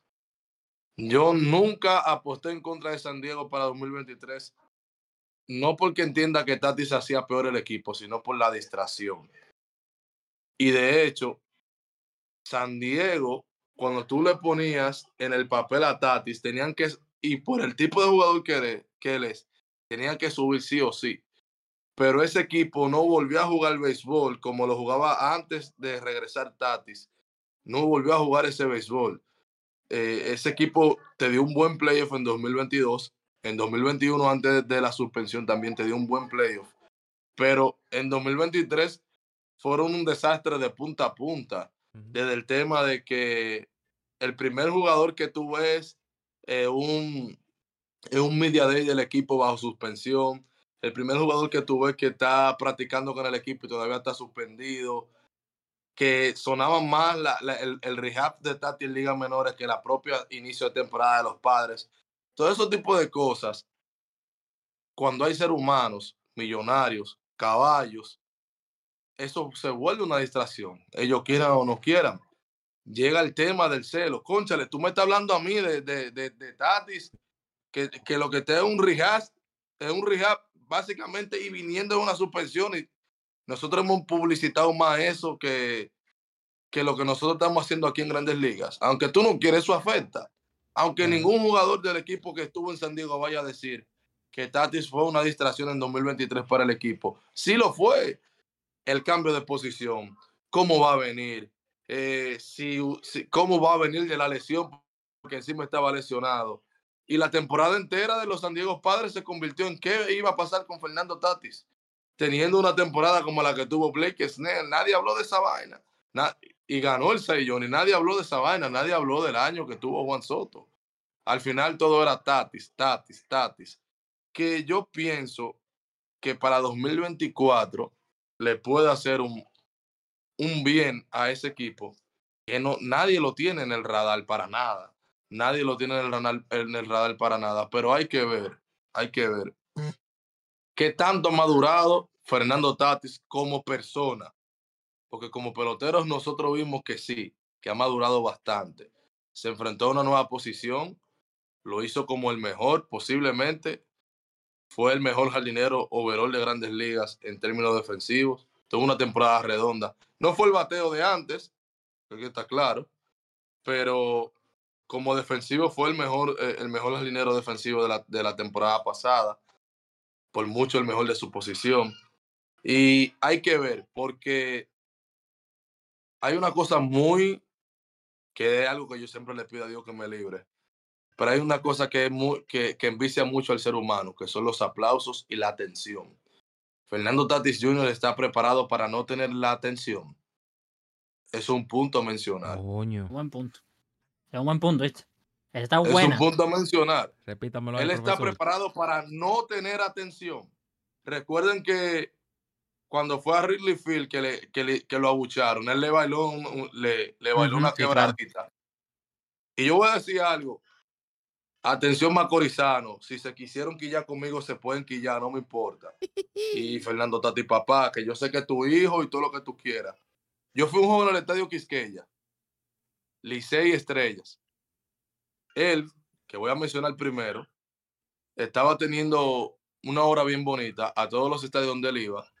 Invitaba a niños de, de las ligas de alrededor del estadio para que pasaran un rato con él, le compraba helado, le compraba comida y los sentaba en unos buenos asientos para que disfruten el partido. Yo creo que eso es una experiencia que esos chamaquitos ninguno lo van a olvidar. Ninguno de esos niños van a olvidar esa vaina, porque él es un fenómeno, literalmente ese tipo es el carisma hecho gente. Y quiero antes de mencionar lo que yo vi en el Quisqueya, quiero mencionar algo del carisma. Fernando Tatis Jr. nunca ha intentado que la gente lo ame. La gente lo ame, punto. Literalmente. O sea, es un pana que no necesariamente sea el que mejor se refiere en la prensa. Es un tipo que no necesariamente sacando ahora estaba tan envuelto en ese tipo de obras. Simplemente eh, Karim es eso, que la gente te ame por quien tú eres. Y punto. Y ese tipo goza de ese ángel. Pero ¿por qué hablé del tema de la atención? Cuando él salió a la práctica, salió al, al mejor estilo de Sammy Sosa corriendo como Sammy y saludando a la gente. Y la gente se volcó a aplaudirle. Hasta ahí estamos bien. Hasta ahí estamos bien.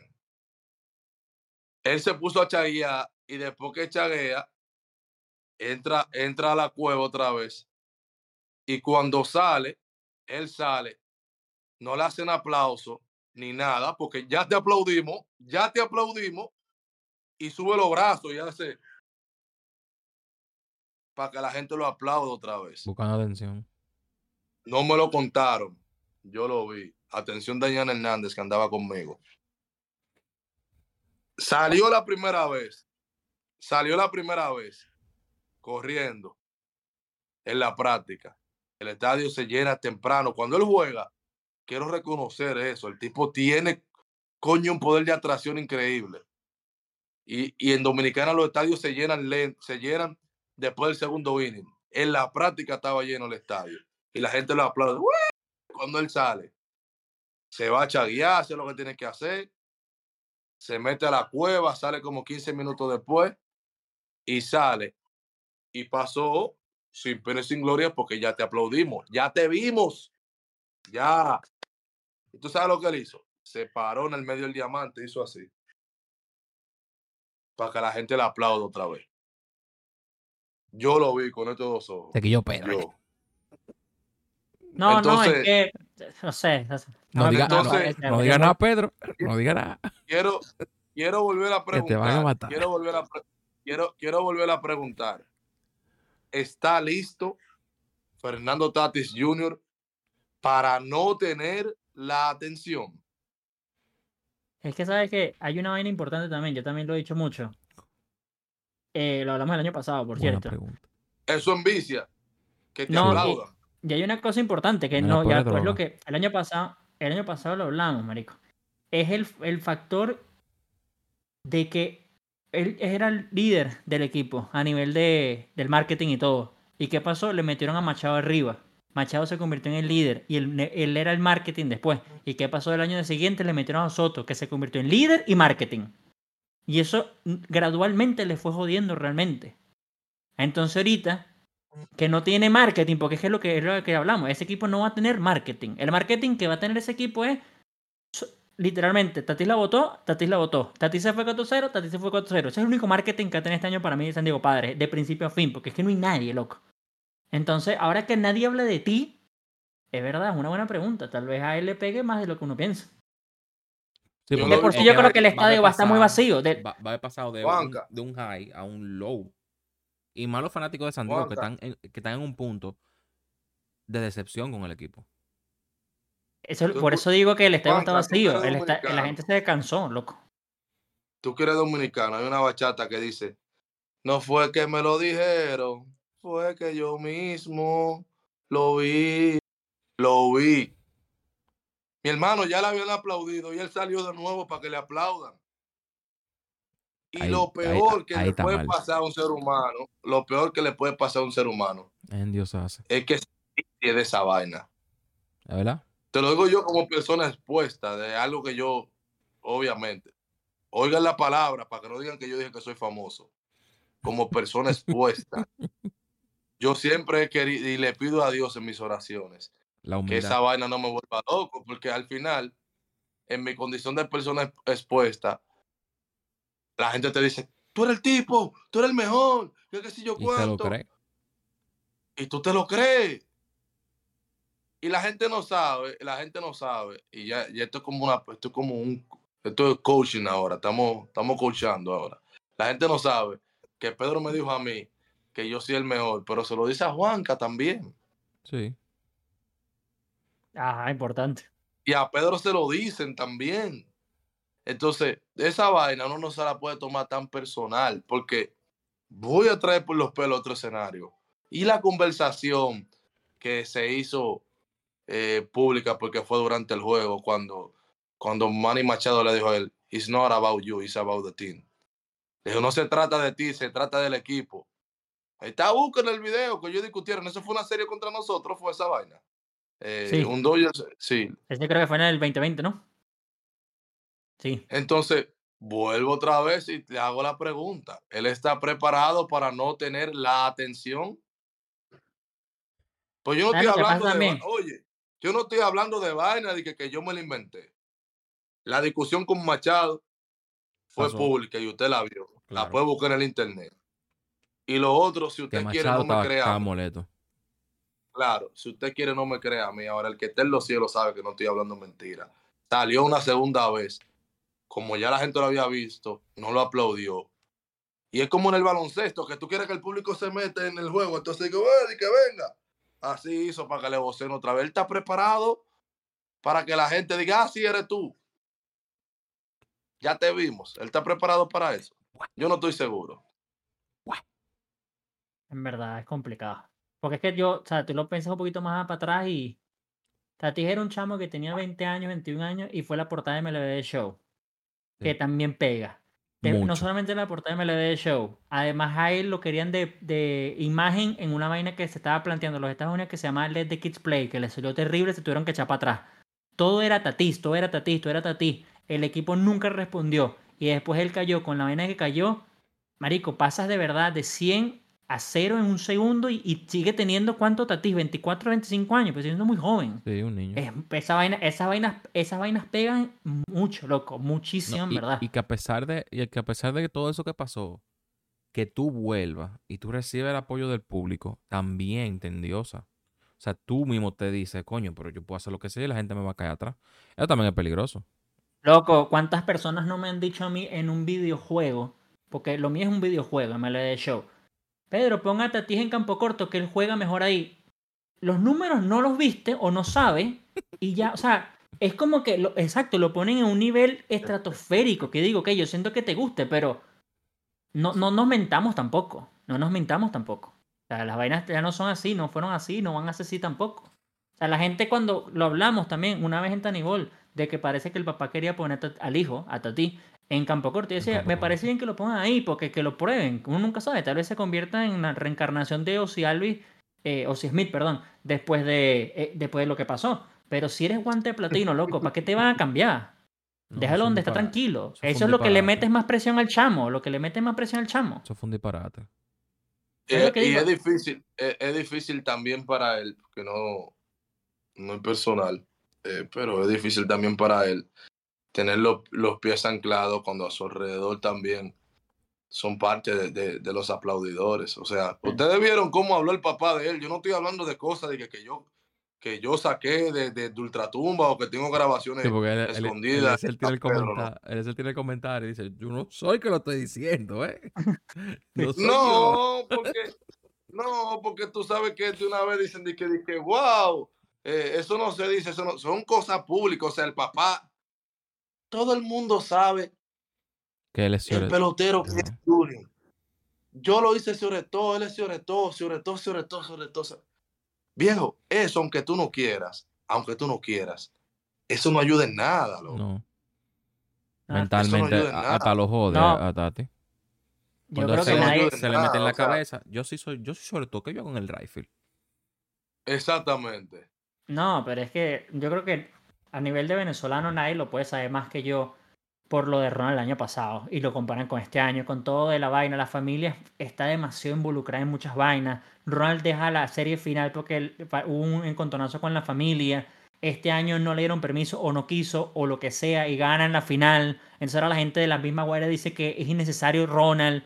Todo viene por la familia, loco. O sea, porque tú puedes ser como Tati, porque Tati también es así, porque Tati o Ronald no es Soto, que es una, un carajo bastante tranquilo, hace su trabajo callado. Estos son carajos que le gusta fanfarronear y que a mí me... Yo no tengo ningún problema que yo sea fanfarrón siempre y cuando sea esos caballos, weón. Porque tú no puedes ser fanfarrón y malo, eso sí eres un ridículo. Si tú eres caballo y fanfarrón, pa'lante. Pero, loco, Desde el ya después cuando se mete... Cuidado, que, que Elvin Escobar es amigo mío. ¿Eh? No, y yo no tengo ningún problema con Kelvin Escobar, en verdad. Ah, yo, pues, ese, es uno, ese es uno de las familias, sí, ese es el más hablón de todos. Pero a mí, a mí yo, yo lo sigo a él y lo tengo como pineado, pues es que yo con él me muero de la risa. Es una vaina que... y, Yo, yo, le he dicho a todo el mundo, Pedro, ¿qué opinas de Kelvin Escobar? Y yo le digo, papi, todos están ahí comiendo de Kelvin Escobar. Él se nutre del hate de ustedes, pero ustedes no lo saben, es normal. Kelvin Escobar es la versión pelotera del tío Elie, definitivamente. No, Le encanta ver el mundo al de Y es lo que digo, o sea, yo de verdad, yo no lo conozco personalmente, ojalá algún día lo pueda conocer, pero yo estoy seguro que ese es un personaje que él se inventa, porque es que él a veces dice unas barbaridades el otro día, para que tú tengas una idea, Juanca. Él es de Cardenales de Lara, era Cardenales de Lara contra Tiburones de la Guaira a la final, ¿no? Pero en Tiburones de la Guaira está Michael García, que, y bueno, Ronald y Alcis Escobar, todos son familia. Entonces a él le estaban preguntando a qué equipo le iba, como el Cardenales iba 3-1 perdiendo, ¿cómo no le voy a ir a la familia? Entonces, ahí entonces la gente se vuelve loca. Porque entonces, ah, no, pero no le ibas a Cardenales.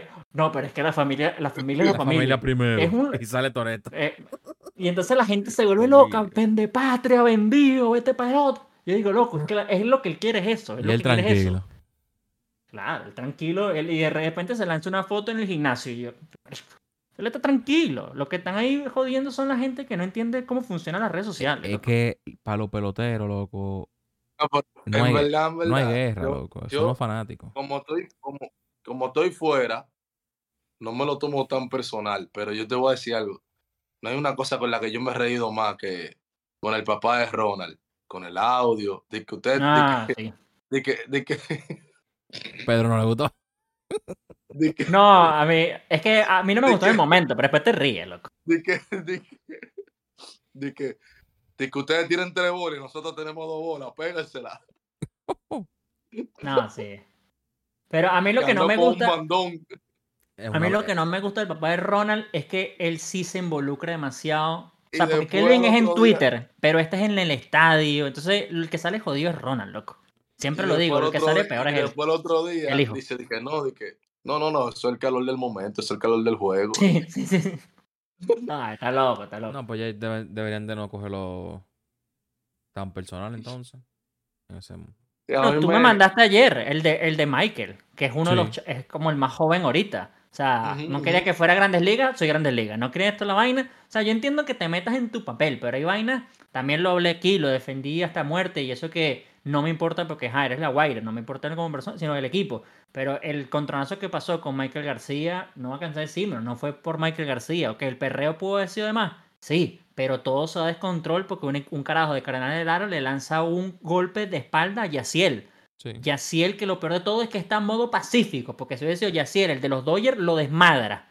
Pero este carajo. Pero después ahí como que cuando Maya le dio como que regresó el Yaciel de antes, porque entonces ya. Ah, bueno, pero no te van a dar la espalda y te quedas tranquilo. pero Yaciel, Yaciel, pero Yaciel estaba apartando. Por eso es que, por eso es que después sale un poco gente de Estados Unidos y la gente hablando de él bien. Cuando Maya le dio, él como que dijo, que, ah, pero yo sí Yaciel Puy.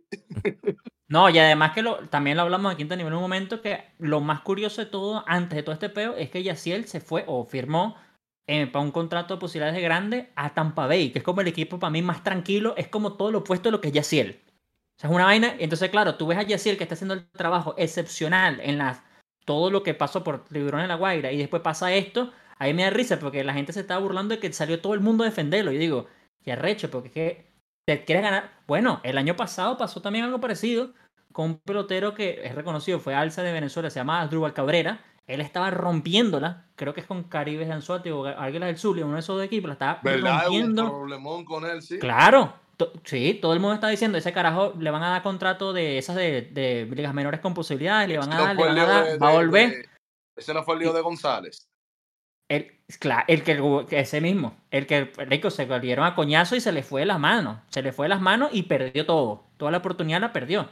Entonces, eh, es en cuestión de segundos, un partido, era el partido Juanca, la liga de, la serie final. está como más entretenida que la de nosotros, ¿verdad? bueno, yo siempre he dicho esto aquí. En la de nosotros lo, lo, más que pasa es que dos familiares se maten en la grada por un pelotero. No, la de nosotros, yo siempre lo he dicho, loco. O sea, es que ahorita yo no he podido vivir este Caracas Tiburones que se creó en la actualidad. Antes, bueno, siempre va a ser Caracas Magallanes, siempre, siempre. Esa es la rivalidad de nosotros. Ahorita lo que pasa es que Magallanes está en un slump y Tiburones es potencia ahorita. Además, Caracas, también lo hemos hablado, Caracas y Tiburones juegan en el mismo estadio, entonces había otra rivalidad. Pero los Caracas Magallanes, yo he visto Dodgers San Francisco, Yankees Boston, yo he visto muchas cosas de Real Madrid Barça y no se compara nada con Caracas Magallanes, O sea, es que, no, no, hay nada, no se compara nada de las gradas, de la vaina, de la vibra, es eh, otra cosa. Es raro porque en República Dominicana hacen un perreo, ejemplo, como el de Miguel Sano. El, el perreo de Miguel Sano fue básicamente un perreo flow Ronald Acuña el año pasado. Él se paró frente al dogado y perreó y ah, qué sé yo qué, y caminó y después hizo como un gorila. ¿Y qué hizo? El, Llamó a la mamá por WhatsApp. Y él dice, ¿qué hizo? Ok. Nada. Ponchan al último y comenzaron a hacer como, como un gorila. Se acabó la, la, conversación. Pero también es que... yo creo que bueno. Obviamente eso todo es cultural, o sea, porque A ver, marico, yo, yo, yo no lo vi en persona porque era muy chavo, pero Manny Machado botando el jonrón y haciendo así es una vaina que yo creo que ningún venezolano en ese momento lo había hecho. Manny Ramírez, perdón, Manny Ramírez haciendo así, era una vaina que yo nunca he visto en ningún venezolano. Y los venezolanos que iban creciendo han sido todos tranquilos a nivel de lo, o sea, Miguel Cabrera era perrión, era más el equipo que Miguel Cabrera, que era digamos así un nombre gigante en ese momento, pero los otros siempre han sido el tuve, mete un honrón, ah bueno, ok, dale, vamos a correr. O sea, siempre han sido todos diferentes. En cambio, los dominicanos a mí siempre han sido eso. O sea, mi Sosa saliendo con la bandera. Es como más, no sé cuál. O sea, sí, porque no quiero decir más perrión. Es como más. Tiene más vida, pues, no sé. Tienen más, tienen más alegría. Pues es que a mí me gusta el perreo. Yo no tengo ningún problema. Más, a mí me encantó en la serie también, volviendo al tema del 2020, que fue uno de los problemas con Machado, Tatis, con los Dodgers, cuando le roban el jonrón. Creo que es a Tatis y Bruce Graterol, que para mala vaina es venezolano Marico, lanza el guante como si hubiese un bat flip, pero del guante. Y la vaina se convirtió en glove flip. Eso no existió más. eso, eso, no, eso no pasó más nunca. Y digo, claro, pues que si lo haces tú como bateador, que el pitcher también es su vaina, loco. Buenísimo. Yo no tengo ningún problema. Yo no tengo ningún problema. La vaina es. Pero entonces pues viene la gente, no, pero es como te vas a poner a perrearle al contrario. Es lo que digo. Loco, el contrario son todos unos adultos que pueden hacer lo mismo, weón. No estamos hablando de que te está perreando una cuerda de chamito. Exacto. Que si te digo, si te metes con niños, no, eso no. Pero unos carajos que se puede. La parte esa no, perre al contrario. Y el otro equipo, no sé, está Tati Junior. Y la parte, es lo mismo, marico. Es como aguanta tu coñazo. O sea. no sé, yo no. Eso motiva, los perreos motivan al otro equipo. no, y al estadio. Eso es lo que yo digo, el perreo motiva el estadio, que es lo que tú quieras al final, el espectáculo. Yo no estaré de acuerdo con lo de Tatis en la historia que estaba contando, porque innecesario, innecesario. Yo lo podría entender, bueno, es que yo creo que ninguna faceta del béisbol yo lo puedo entender. Yo lo puedo entender en el fútbol porque quieres motivar para que la audiencia o los fanáticos te agarren si vas perdiendo o algo, pasa mucho en, en, el fútbol también. Pero en el béisbol, marico, no hay mejor motivación que tú pegues un palo, marico. No, no pides que, no pidas aplausos si no has hecho un coño. O sea, Ve a, ve a echarle bola, una jugada defensiva o lánzate un ponche o bótala. Una época también muy, muy sensible porque, por ejemplo, revelar el audio de, de, Henry Blanco no era necesario. Completamente necesario. O sea, es una vaina que todavía yo creo que no hay nadie de los tiburones, de Caracas, de Lara, de ningún lado que entienda por qué. o sea, saca un audio a la luz, ya el equipo fue eliminado. El Henry Blanco siempre ha sido un carajo de bien. Él nunca ha estado como en ninguna controversia. Es como ¿Para qué? O sea, ¿para qué? Que gana, que gana alguien con eso, pero claro, no sé. Alguien que habrá tenido el audio y. Sí, o sea, no, no sé. Estúpido, pero. Si, le ponen un micrófono a, cada vez que los managers se van a hablar con los árbitros, entonces el mundo se va a acabar porque la sensibilidad se va a poner a flor de piel. Es el béisbol. Es el béisbol. Y de hecho, eh, señores, aunque usted crea que es mentira, eso marca la pauta entre un manager que trasciende y un manager que no trasciende. El manager que le cometen una decisión y no pelea por su equipo, no dura mucho en el puesto porque los jugadores no se identifican. Ah, y si, y si sacaron ese video para hacerle daño a Henry Blanco, al contrario, todos los jugadores de él que ahora escucharon qué fue lo que él dijo van a estar muy felices. Porque Henry Blanco no está peleando por él, está peleando por su grupo. Claro. Es que yo quiero que sea manager del Caracas, loco. Es que al final tú quieres, tú quieres que eso, que tu manager esté ahí para ti. O sea, hay managers que yo veo que, que, que, tú ves que cantan una jugada que, que es mal y el pelotero se quilla y lo sacan. Y va el coach de banca eh, a, a, a, devolverlo. Y usted queda, pero vean, que el que tiene que estar peleando ahí es como Fernando Tati o el mismo Gilbert Gómez que, que, dio la cara por el equipo cuando había una mala jugada y salían a discutir, güey, ¿qué es lo que pasa? O sea, a llevarse el jugador. O sea. Como José Offerman. ¿Por qué tú crees que Offerman tiene el respeto de sus jugadores? Claro. Porque José Offerman claro. que apoyarlo mucho para salir a defender a su gente. Sí. Y son cosas, te lo digo, que lo, he, que, he hablado con, con los jugadores. Son cosas que marcan la pauta entre quién dirige un vestuario y quién no. Cuando, cuando el jugador falla, dependiendo de la propia reacción del manager, el, el, el, el manager va a poder contar o no contar con ese jugador. Sí. Claro, no, Inclusive yo lo he escuchado que me han dicho, entonces tú nada más me haces hi-fi y palmadita cuando yo te avanzo el corredor, cuando te doy un palo y cuando yo llego con, lo, con, lo, con los pasos muy incómodos del béisbol, que devolverse al dogado porque tú no bateaste. Ahí tú no quieres ni mirarme.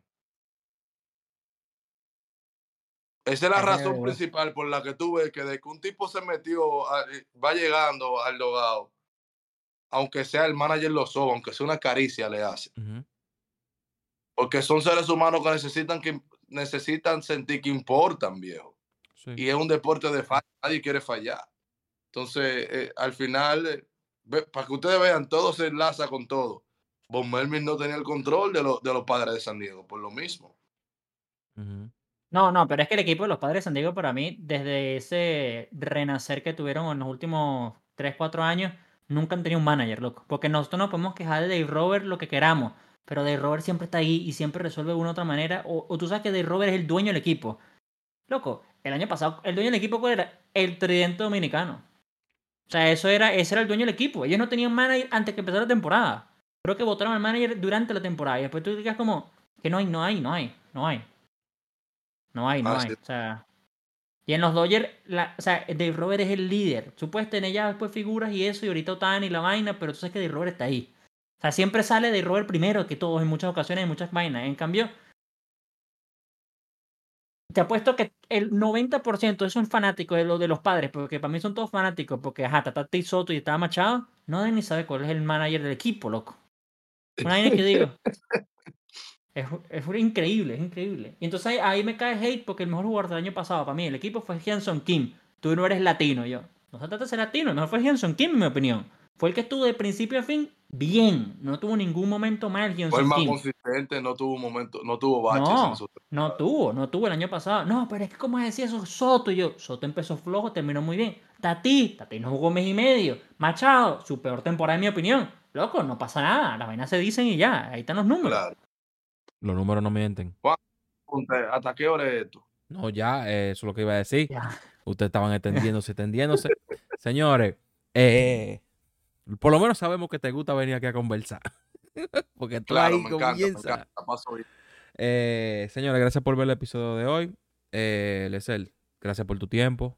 Pedro. No, gracias a ustedes. Eh, síganos en nuestras redes sociales. Lesel, da tus redes sociales ahí, de tu proyecto también. Bueno, me pueden seguir en Elia González en todas las redes sociales y de ahí usted puede entrar a todo lo mío, no hay problema. Bueno, fue muy rápido. espérate, espérate. Tengo, tengo, vengo con una, vengo con un rebranding este año. si Dios quiere, para lo Ojo, como Pedro, Pedro se hizo un rebranding duro. Empezamos rebranding este año. Eso está bien, eso está bien, algo, algo fresh.